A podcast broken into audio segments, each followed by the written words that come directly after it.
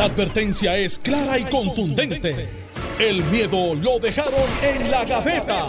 Le, le estás dando play al podcast de Sin, miedo, de Noti1630. Buenos días, Puerto Rico. Esto es Sin Miedo en Noti1630. Soy Alex Delgado y está con nosotros el exgobernador Alejandro García Padilla, a quien le damos los buenos días, gobernador. Buenos Bienvenido. días, Alex. Buenos días a ti. Buenos días al país entero que nos escucha. Y por supuesto a nuestro eh, bateador emergente, cuarto bate de, de- de esta, de esta sección ya.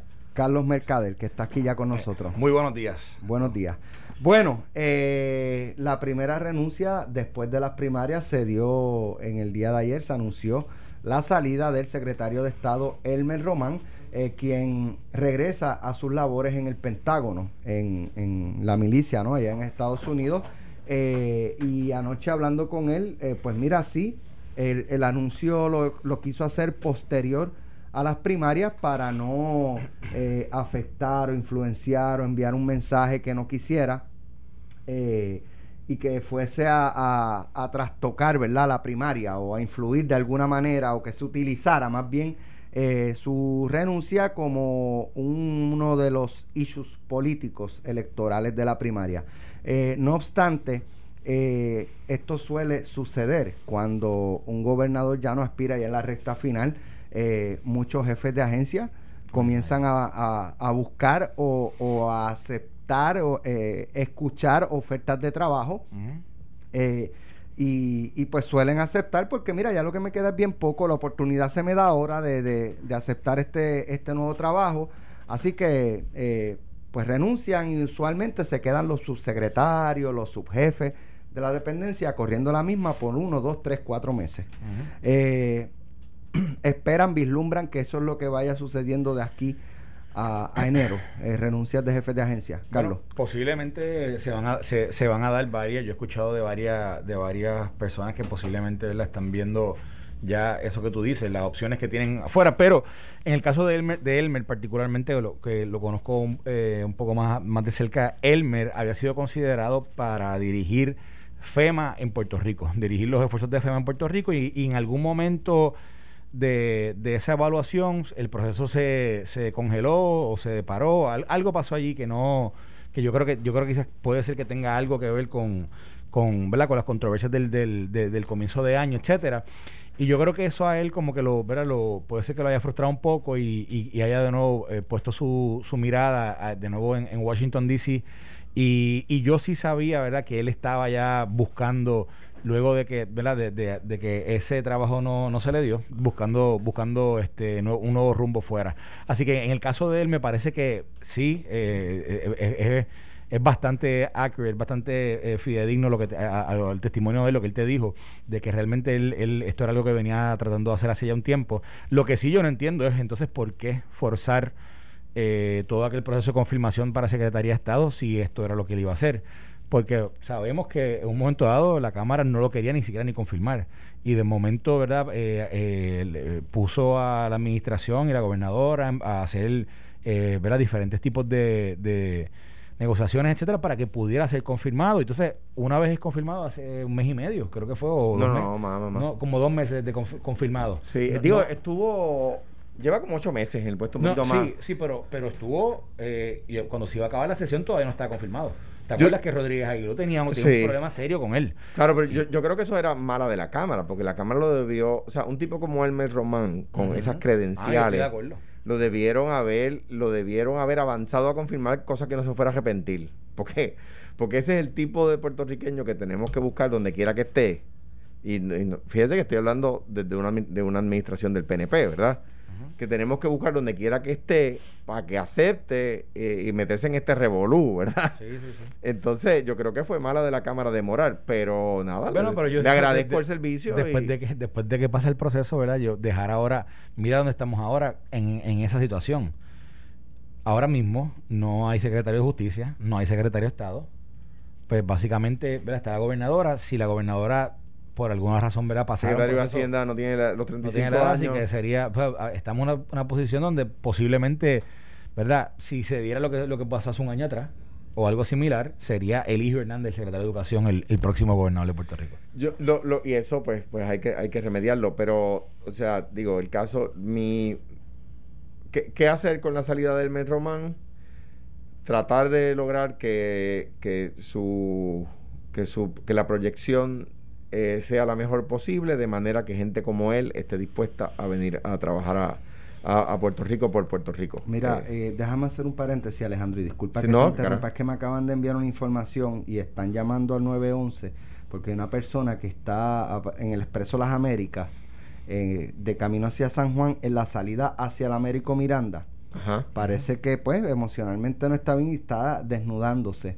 Y, y la persona que me envía el mensaje me dice, mira, ya llamo al 911 eh, y no llegan. Eh, nada, estoy aquí esperando, pero a ver si pueden y nos están escuchando eh, para ver si alguien puede pasar por allí, la policía, emergencias médicas y, ver cómo que, ¿sabe? puede ocurrir un accidente. Esta persona, si en efecto y no tengo por qué dudarlo, la persona que me lo está diciendo es de total confianza, eh, se está quitando la ropa, evidentemente no es una persona que esté emocionalmente En su bien. mejor momento, Así exacto. que este, si nos están escuchando de emergencias médicas o, o es en el Expreso Las Américas en dirección a San Juan, en la salida de, del Américo Miranda. Así que eh, vamos a ver si llegan en los próximos minutos. Alejandro, discúlpame. No, no, no, eh, eh, eso, o sea, yo creo que, que, que la, era el mes román es, es buenas noticias para el país en términos de que una persona con su, con su capital profesional acepte eh, venir a trabajar al, al gobierno de Puerto Rico, eh, es siempre bueno.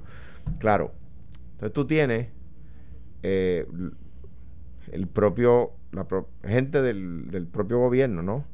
Disparándole, le, le quisieron radicar un FEI, eh, lo sometí, le, le firmaron expedientes, eh, aquel señor que estaba a cargo de los, se me olvida el nombre, se- estaba a cargo Carlos de Acevedo. Acevedo, estaba a cargo de los almacenes, eh, eh, falla en su puesto, entonces eh, tratan de vincular al que había estado antes a cargo de los almacenes, que es Elmer Román, en vez de vincular al que efectivamente estaba a no, Lo cargo. que pasa es que Elmer, Elmer dirigía el Departamento de Seguridad Pública, Carlos Acevedo estaba bajo emergencias médicas, emergencias médicas está dentro del de, de Seguridad Pública y entonces es que ahí Pero- se da la, la ¿verdad? Que Pero Carlos mi- es el que tiene la... Mi la- pero mi mejor recuerdo es cuando los es que cuando los eh, temblores que fueron diciembre y enero ya Elmer está en estado y el que está eh, dirigiendo seguridad pública es Aner que es tremendo tipo Eh, y eh, eh, o sea ya, ya él no está a cargo Eh, entonces quien tiene que Sí, sí, reportar sí. es el que está a cargo que era el señor Acevedo verdad contra quien yo no tengo nada Ajá. pero, pero me acuerdo que por el, por el tiroteo aquel político, que ya vemos que sigue, eh, querían vincular a, a Elmer Román como el responsable. Eh, y entonces, pues uno dice, mano, está trabajo conseguir gente co- con ese calibre eh, y, y lo, lo están tiroteando cuando él ya no está a cargo, ¿verdad? Eso es como si, si, si, si yo estoy a cargo de, di tú, de, de la flota de vehículos de, de la casa de Carlos Mercader Ujú. este y, ma- y, y me- y mañana me relevan y me ponen a cargo de, eh, de la administración de la casa y pasado mañana se quema un carro, no pueden venir donde mí, busquen quién está a cargo los carros ahora. O sea, yo los dejé bien, no estaba ninguno quemado. Bueno, lo que pasa es que en aquel momento se había dado unas comunicaciones entre Elmer y Carlos Sí. Acevedo que tenían que ver particularmente con el tema de, lo- de los suministros y del manejo de- del almacén, específicamente el de Ponce. Eh, que, que para mí, que ¿verdad? ha pasado el tiempo y, y- y en- aquí un poquito de Mon- Monday Morning Quarterbacking, este, la realidad del caso es que eh, posiblemente aquello lo que fue fue, fue un fue un, un slip de comunicaciones, realmente. Sí, sin duda. Allí yo creo que se pudo haber manejado mucho mejor eh, en el tema de las comunicaciones, pero eso, eso precisamente es ese issue el que creo que, que- que es, es como el, el- el fruto de la discordia, por lo cual Elmer finalmente no, no, no- no consigue aquel, esa otra eh, posición que, estaba tratando de obtener y entonces es que ya pues, mi- pone su mirada en DC. De nuevo, la realidad del caso es que, como la pregunta de Alex eh, del, del comienzo, me parece que otras otros deben estar ya también mirando mirando ¿verdad? El, el- el horizonte y viendo sus oportunidades porque no, no hay duda de que un cambio de administración va a haber y, y estamos solamente a, se- a setenta y pico días de las elecciones y sí yo creo que, que el momento es ahora para que cual, los diferentes jefes de agencia estén mirando eso Bueno, este, la- la- lo que sí es que sin duda alguna el gobernador eh, cuando no aspira a, la, a la gobernación, pues se convierte en, en una especie de lame dog. Es un O lame sea, dog, sí, un lame dog y Eso es lo que está pasando, lo que está pasando en estos momentos. Sí. Eh, y habrá que ver qué otros jefes de agencia este, eh, podrían estar eh, renunciando. Bueno, yo creo que yo creo, el hecho de que no tengamos un secretario de justicia ahora mismo, ¿verdad? Eso yo creo que es algo que Una cosa yo, que yo no sé si la gobernadora va a nombrar a alguien. Una cosa que pasa en este que pasa en estos en estos tiempos que por lo regular pasa después de noviembre, pero como hemos vuelto a la época eh, como era como era cuando la política funcionaba, donde los candidatos se escogen en agosto y fue por accidente, se supone que esto era en junio. Eh, mira lo que está pasando ahora. Gente del bando de Pierluisi y seguramente gente ah, vinculada al Partido Popular debe estar diciéndole a los jefes de agencia lo siguiente. Esto va a pasar. Yo se lo advertí a mis jefes de agencia cuando yo decidí no aspirar. ¿Ok? Les van a decir a ustedes que los están considerando para dejarlos en su puesto para que les den información, para que no tomen medidas arriesgadas, para que no procuren no se- ser demasiado vocales, váyanse por debajo del radar en lo que queda de cuatrenio, porque los están considerando para dejarlos en su puesto. Y el problema que tiene la gobernadora es que algunos de esos jefes de agencia se lo van a creer. Cuando la verdad es que no los están considerando para dejarlos en su puesto. No, mire, y si usted es jefe de agencia y está con Pierluisi o le está haciendo ojitos a Charlie, no, es muy poco probable que lo dejen en su puesto. ¿Por qué? Porque usted de la administración de Wanda Vázquez y, y con razón o sin ella, no van a querer, va- van a pensar y va a venir aquí gente a hablarle al oído al que sea electo el gobernador. Mira, no, trae tu gente, no te responde a ti, pon tu equipo, bla, bla, bla, no sé qué, cuanto más, despégate. Pero que eso va a pasar, de que le van a decir a los jefes de agencia, te están considerando, pórtate bien, se lo van a decir. Se lo están diciendo. De otra parte, los directivos de los sindicatos de empleados de la Autoridad de Edificios Públicos denunciaron ayer que se abrieron 62 convocatorias para puestos gerenciales que no atienden las necesidades de servicios en la corporación pública, lo que calificaron como un intento de atornillar a personas cercanas a la administración justo antes de la veda electoral. El presidente de la Unión de Empleados de las Oficinas y Profesionales, Freddy Rodríguez dijo que le tomó por sorpresa la convocatoria para estas plazas en momentos en que eh, tanto la Administración de la Autoridad de Edificios Públicos como la propia Oficina de Gerencia y Presupuesto y la Junta de Supervisión Fiscal tienen congeladas alrededor de 100 plazas que han quedado vacantes.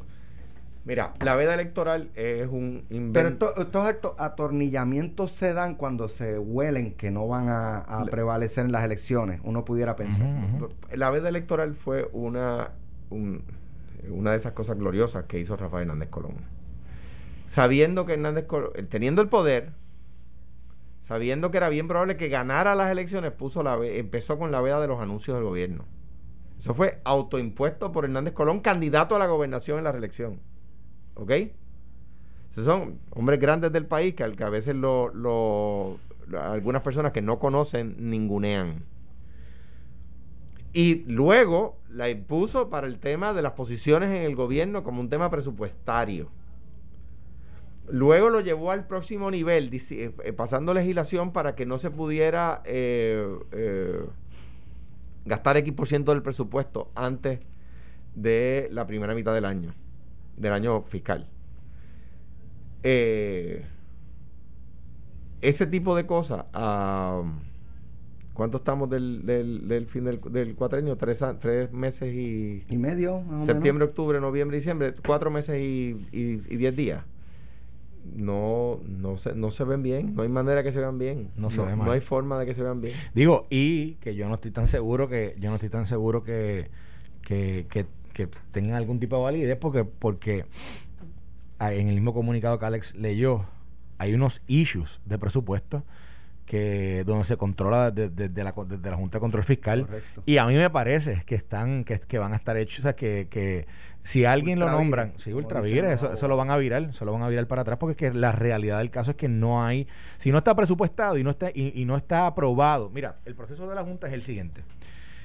OGP tra- negocia y va trabajando en la parte del presupuesto con la Junta de Control Fiscal y le pide a cada una de las agencias que sometan ¿verdad? lo que es su terna de empleados, lo, que es, el payroll que ellos tienen. Y en base a lo que tienen se le aprueban uno, uno- unas posiciones. Si, si esas posiciones que están ahora tratando de llenar no están aprobadas dentro de lo que Edificios Públicos sometió a OGP, que OGP sometió a la Junta, que la Junta aprobó, no van a pasar y no se van a dar. Así que están haciendo ¿verdad? un acto fútil eh, en, tratando de, de hacer esos nombramientos si no están aprobados por la Junta de Control Fiscal. Que, eh, yo me acuerdo cuando al, al final de el, el último año mío, eh, la, la legislatura le pasó por encima a un veto. En un, pro- en, un, en un proyecto de ley que tenía impacto fiscal. ¿Verdad? Entonces yo, yo les dije, "Ve- usted- o sea, ustedes ven, o sea, politiquearon, eh, politiquearon y eh, se argumenta que por eso es que nos imponen la Junta. ¿Ves? O sea, tú haces este tipo de cosas y el mercado internacional, esto no los Estados Unidos, esto, esto es los acreedores del país dicen, pues usted ve, usted ve. Entonces, ¿con qué credibilidad después va uno a donde la juez Swain a decir, salve la pensión? Bueno, pues si el gobierno está abriendo plaza. O sea, Vamos. eh, Vamos a hacer una pausa y regresamos en breve con buenas noticias, porque siempre hay buenas noticias que dar. Regresamos en breve. Estás escuchando el podcast de Sin, miedo, de Noti1630. eh, pueda Dale. contestar. Pero anyway, ya está aquí con nosotros Ferdinand Pérez, a quien le damos los buenos días. Ferdinand, que ya comienza el próximo lunes a las 10 de la mañana en jugando Noti1. pelota dura. Pelota dura, de hecho, vamos a anunciar eh, eh, oficialmente que Carlos Mercader va a ser integrante de- del programa. Así que señor. muchas gracias y bienvenido, No, Carlos, gracias. aquí a la familia de Noti1. Eh, y Ferdinand, ¿estás de regreso? Pues chicos, bien contento. Primero mi, mi abrazo y mi saludo al exgobernador, a Carlos, a ti, a toda la buena gente que nos está escuchando. Este, bien contento de regresar a, a Noti1, ansioso por comenzar, este, nervioso al mismo tiempo, porque tú sabes que estos comienzos así siempre provocan un poco de ansiedad y sobre todo llegar a un espacio como el que voy a llegar, que es de 10 a 12, donde ha estado ocupado por tantos años por Carmen Jovet, imagínate, que llenar esos zapatos no es fácil. Y Carmen ahora pasa a las 2 de la tarde, de 2 a 4, va a estar eh, con nosotros eh, en las tardes, que es muy importante, es un day part eh, muy importante para nosotros, así que Carmen nos va a ayudar a, a reforzar esos horarios de... La mujer la- noticia, La imagínate. verdad es que está, está- estás acaparando el día porque, o sea, con, con jugando pelota dura en las mañanas y con juguete en la tarde, eh, es un palazo Sí, estar sí. pegado de Noti1. Ferdinand, cuéntanos qué, qué va a estar pasando a partir de la semana que viene, que creo que viene más gente, aparte de Carlos Sí. Mercader. Bueno, pues el lunes comenzamos un, un nuevo ciclo aquí en Noti1. Quiero agradecerle a, a Luis Soto, a la familia de Noti1, a ti, que llevamos como un año en esta discusión y que finalmente se logró.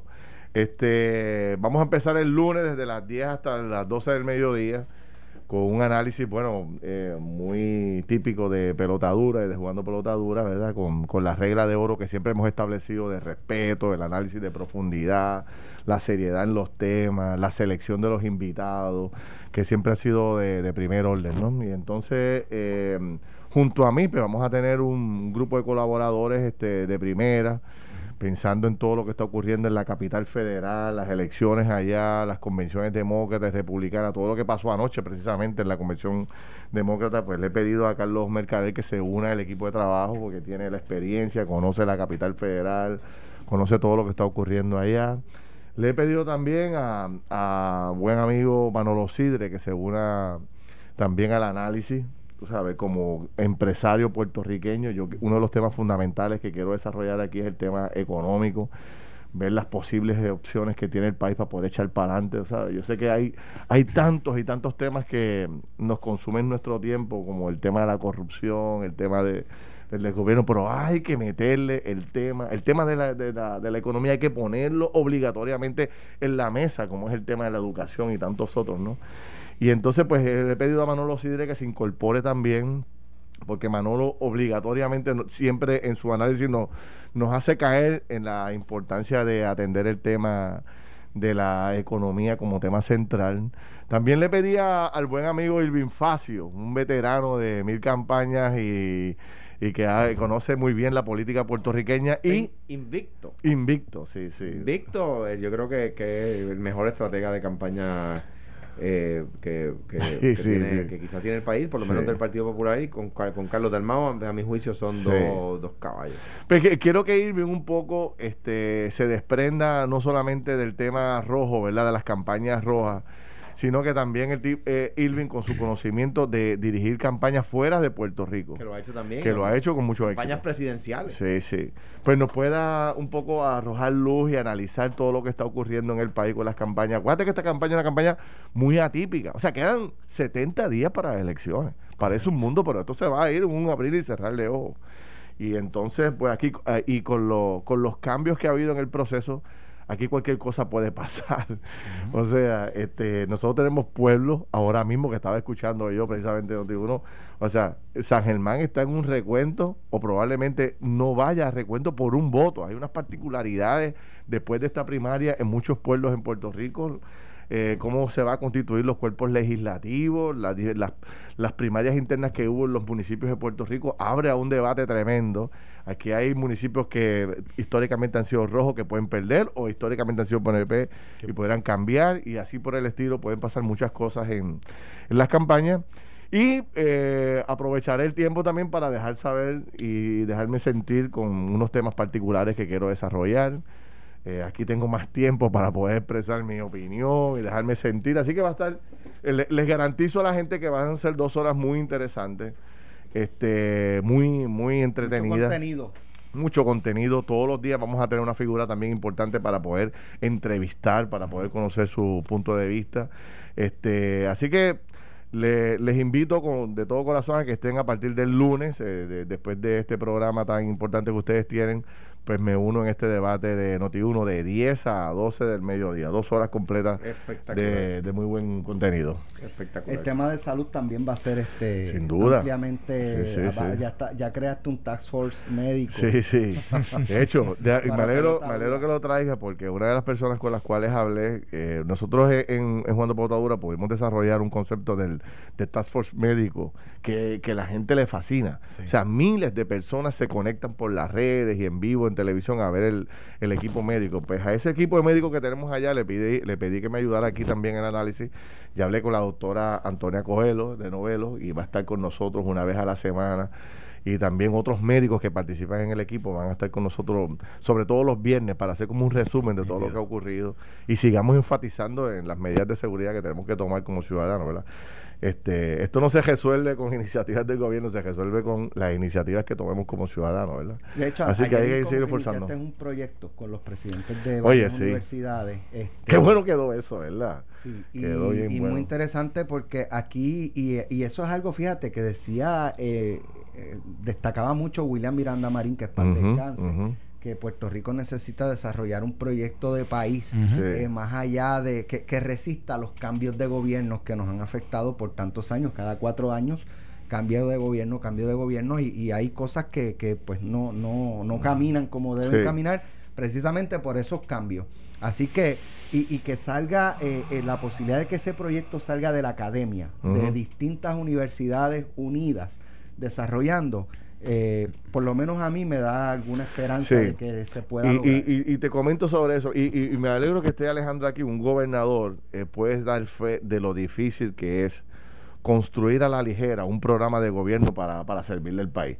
Esa es una de las cosas quizás de los retos más grandes que puede tener un, gobernante o un candidato a la gobernación. Y, la, y la luego de construirlo, que uno corre, uno se lo echa al cuerpo, uno se lo aprende, uno, uno le da seguimiento yo me acuerdo, y ayer alguien, alguno, uno, una persona que era uno de mis ayudantes estaba en, en una actividad conmigo y, y- y recordaba que yo andaba con el plan de gobierno en todas las reuniones de gabinete. E iba punto por punto para, para ver qué se, qué se estaba cumpliendo, ¿verdad? Y una, una crítica que yo le hago a que una crítica que me hago como puertorriqueño, que nos hago a los puertorriqueños, es que luego no le damos accountability al plan de gobierno. Le pedimos a los gobernantes que tengan planes de gobierno, pero luego no le exigimos punto por punto que sea eso lo que cumplan. Correcto. Pueden hacer más cosas, pero que por lo menos esas estén Sí, cumplidas. sí, sí. No, Y que hablando ahora de planes de gobierno, esto, yo creo que esta, como mencionabas ahorita, la campaña ha sido atípica. No, necesariamente se ha estado discutiendo Sí, ideas sí, concretas no, de no. gobierno. Quizás, ¿verdad? Yo creo que aparte de, de lo atípico de la campaña, el tema de la Junta de Control Fiscal es, es un limitante Claro. increíble para ideas nuevas o ¿verdad? proyectos, etcétera. Pero el hecho de que trabajar con la academia me parece que es un que es Bueno, un- pero yo decía, mira, Charlie Delgado acaba de salir presidente del Partido Popular y candidato a gobernación. Le quedan 70 días para una elección. Igual Pedro Pierluisi. Ujú. ¿Cuán rápido puede Charlie Delgado y Pedro Pierluisi construir un plan de gobierno que de verdad pueda sacar a Puerto Rico de donde estamos? Bien difícil, o sea, tú- este hombre No, tiene, y- cada, los dos tienen mil cosas. Digo, quizás Lúgaro, Lúgaro, Dalmao, César Vázquez, pues que han tenido más tiempo, quizás ya tengan algo más elaborado. No, el. PIB ha tenido cuántos, es- es- eh, casi 100 años para hacer un plan de gobierno. Deja que te coja Juan Dalmau. Deja que te coja Juan Dalmau.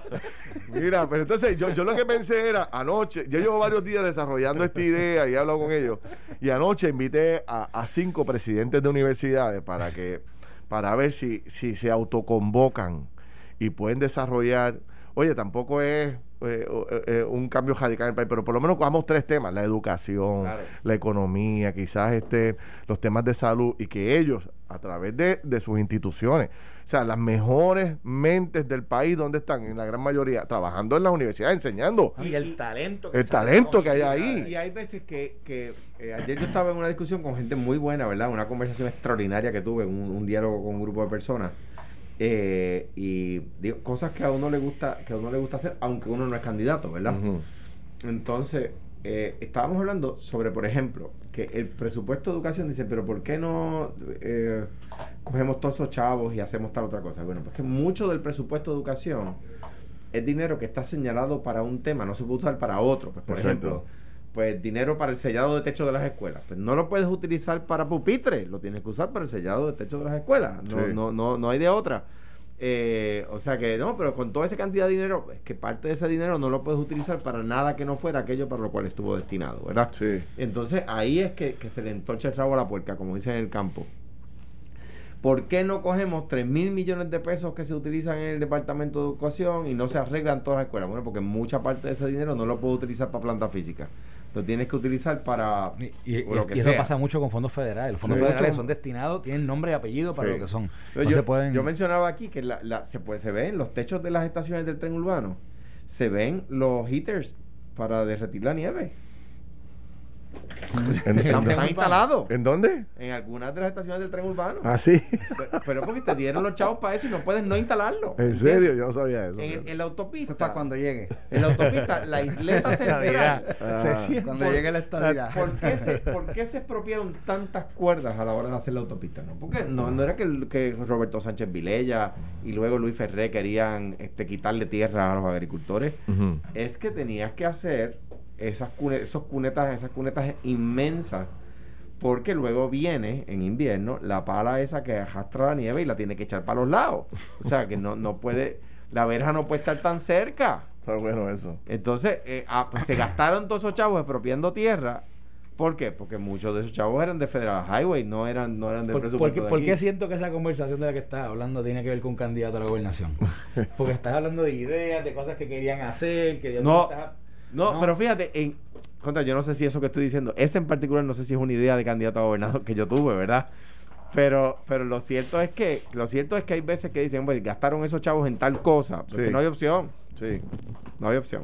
Pero yo, yo lo que. Yo- yo para, yo terminar la línea. Yo propuse algo de eso. Yo creo que, bueno, pero que estabas diciendo, que estabas diciendo. No, que estaba en un diálogo ayer Exacto, que me gusta tener, que aunque- tú- aunque- que Ah, eres ok. candidato, que no soy candidato, pero, pero sigo teniendo esos diálogos con la gente. o sea, claro, no- claro, claro. A veces invitan a uno, a veces hay estudiantes, la parte más que de verdad más disfruto es cuando me invitan a una universidad o una escuela hablar con estudiantes, eso es riquísimo porque tú te, tú te enriqueces tanto del diálogo con los jóvenes. Y los muchachos lo agradecen en gran medida. Es súper chulo. Y, llegan a la casa y se lo dicen al papá. Y, y qué dijo el gobernador. Y siempre Y- saca, siempre hay una línea que por lo menos se les Se pega. les- y a uno de ellos. claro, y a uno sí, se le sí, pegan sí. cosas de ellos. Y, y, es chévere porque antes de, de cuando uno lo hace y todavía las candidaturas están abiertas, rápido se pega a regal, eso es que va a correr. Sí, Pero que- una vez cierran la candidatura y uno lo sigue Sí, haciendo, sí. uno puede decir, viste, que no era. no era- Bueno, pero yo creo que las universidades están en un momento eh, idóneo para poder colaborar. Anoche Manuel Fernó, el presidente de Anteramericana y el presidente de la, de la Universidad de Puerto Rico, los dos me confirmaron que se van a autoconvocar. Esta semana debe haber una reunión importante, los voy a tener la semana que viene aquí, para que entonces un poco desarrollemos la línea de trabajo que pueden esbozar las universidades y que los candidatos a la gobernación, tanto en este programa como en el programa de televisión, se comprometan a apoyar esta- estas ideas. O sea, la verdad que Puerto Rico tiene que de una, yo no sé cómo lo vamos a hacer, pero hay que por lo menos desarrollar 10 ideas de cara al 2030. Sí, y que sí, todo el mundo se comprometa con ellas y que podamos tener 10 ideas que llueva, trueno y relampaguee, tenemos que desarrollarlas, porque la verdad es que o sea, Bueno, no mira, podemos seguir en hablando- esta discusión de lo mismo y lo mismo y lo mismo. tú sabes que siempre se hablaba sobre la idea del corredor tecnológico del, del, del noroeste Sí. y de, y de todo, toda la industria aeroespacial que se había, que se había desarrollado allí. Ese, el, el, el hecho de que está el Colegio de Mayagüez allí, tienes a la Interamericana en, en Aguadilla, también tienes una, una, una, una universidad también de la, de, La UPI de la y, Aguadilla también, Aguadilla. Más entonces tienes allí Lufthansa y tienes di- las diferentes compañías Honeywell que, ellos, que ellos han estado desarrollando. Honeywell, también. este, Lockheed Martin, eh, Sí. o sea, allí hay una presencia. ahí hay una, ahí hay una, ahí hay un potencial para desarrollar esa área en el área de tecnología. Eh, pero que, eso. pero que la universidad es el centro de, de ese desarrollo. Y Yo creo que verá que por ahí en esa discusión Un- que se va a estar dando, sí, eso, sí, sí. eso es uno de los temas que se debería Uno, estar. uno de los temas que fue un palazo para ganar Lufthansa, eh, que, que siempre lo digo porque es verdad, Biden nos ayudó en eso, pero uno de los temas que fue un palo para ganar Lufthansa es eh, una reunión que se hizo en la, en la fortaleza donde estaba Uro Joan Walker, el presidente de la universidad, Sí. y Uro Joan les pide que le digan cuáles son los cursos que el colegio de Mayagüez no tenía en su currículo que tenía que tener para adiestrar adecuadamente la gente que ellos luego iban a contratar. Y entonces los alemanes quedaron locos con la oferta, porque eso sí no se los había podido decir nadie. Sí. Entonces a- eh, la- el colegio de Mayagüez, eh, eh, inteligentemente, atempera sus currículos a las necesidades de, de las industrias que están creando riqueza en la región para que, para que, para que contraten sus egresados. ¿verdad? Digo, el, el, ya, ya sabíamos que eh, eh, la NASA tiene como, y, y la NASA y eh, eh, Honeywell eh, tienen como principal centro de reclutamiento de todos los Estados Unidos el Colegio de Mayagüez. Así, un presidente que una vez tuvo la universidad es que trae a Honeywell. Espérate, espérate, espérate. La NASA, Honeywell, el Censo de los Estados Unidos, el Departamento de la Defensa. eh, Buscando estudiantes del colegio. todos, oye, Sí, sí. Cuando, cuando yo vi, cuando me, yo me mudé a Washington en el 2007, la cantidad de puertorriqueños que habían allí, que eran, que eran todos Sí. compañeros míos de Mayagüez, eh, y, y era porque ellos venían aquí a reclutarlos. Déjame decirte esta historia bien brevemente. Una vez, un- como, como Honeywell contrataba tantos ingenieros de Mayagüez, este, un presidente que tenía la universidad va a reunirse con el CEO de, de Honeywell y le dice, ya que tú estás contratando tanta gente nuestra, ¿por qué no abres operaciones en Puerto Rico? Y el presidente, el CEO de Honeywell le dijo en aquella ocasión, hace muchos años, ya no es la misma persona, le dice, es que nosotros, nuestro principal cliente es el Departamento de la Defensa, no es, le venden a Airbus y a Boeing, pero nuestro principal cliente es el Departamento de la Defensa y nosotros tenemos que, que- que tener nuestras fábricas y nuestros sitios de investigación under the flag. Y el, el presidente de la universidad le dice, quizá eh, verifique, porque yo no sé, es posible que ya Puerto Rico cumpla con ese requisito. Interesante. A- al, al tiempo el presidente de Honeywell le dijo, mire, disculpe, es verdad, Puerto Rico. cum-". Y ahí pues, Honeywell viene. Gracias Alejandro por estar con nosotros hoy. Carlos, bienvenido a la familia Notino. Ferdinand, Gracias. de igual forma. Gracias, ¡Qué palazo! ¡Qué palazo! A las 10 de la mañana, pelota dura con Sí, Ferdinand señor. Pérez en Notino 630. Los espero. Buen fin de semana y pendiente a las condiciones del tiempo que en Notino vamos a romper la programación a la hora que sea eh, con esta amenaza de este evento eh, atmosférico que es para eh, las próximas horas. Esto fue, el podcast de Sin, miedo, de Noti1630. Dale play a tu podcast favorito a través de Apple Podcasts, Spotify, Google Podcasts, Stitcher y notiuno.com.